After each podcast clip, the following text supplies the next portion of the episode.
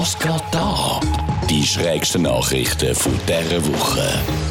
In Miami fand die erste Kissenschlachtmeisterschaft statt. Jeder und jede, die Geschwister hat, denkt sich doch jetzt, pa, hätte ich da teilgenommen, ich hätte sicher gewonnen. Aber was lustig tönt, ist also ziemlich seriös. 16 Männer und 8 Frauen haben sich Gänsedaunen um die Ohren gehauen. Aber nicht einfach so zum Gespass. 10'000 Dollar Preisgeld hat es gegeben. Das Ganze ist dann darum auch wirklich so ein bisschen Kampfsportmanier dahergekommen mit Ring und Kommentatoren und allem.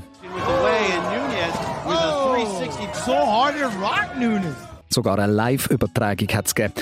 Ich weiss ja jetzt nicht, wie weit die Organisatoren schon sind, aber ich hätte da noch eine Idee für einen Sponsor. Grüezi, mein Name ist Fischer von der Fischer Bettwarenfabrik Au Wettischwil am Zürichsee.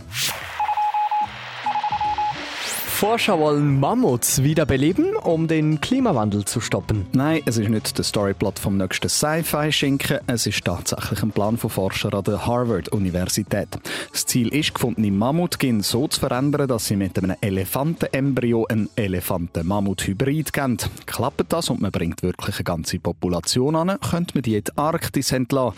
Sollen sie eben Büsche oder auch die Blätter von den Bäumen fressen.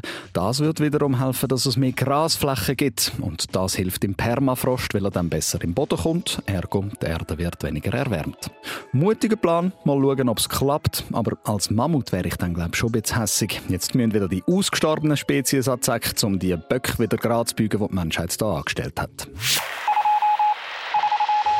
Ein australischer Paralympics-Athlet hat seine Beinprothese im Meer verloren und sucht sie seither. Anwohner fanden am selben Strand eine Prothese, allerdings nicht seine. Wie groß ist die Chance, da wird ein Profisportler von einer Welle eiskalt verwünscht und verliert seine knapp 10.000 frankige Prothese. Kurz darauf wird eine Prothese gefunden, sogar vom gleichen Hersteller, und es ist gleich nicht seine.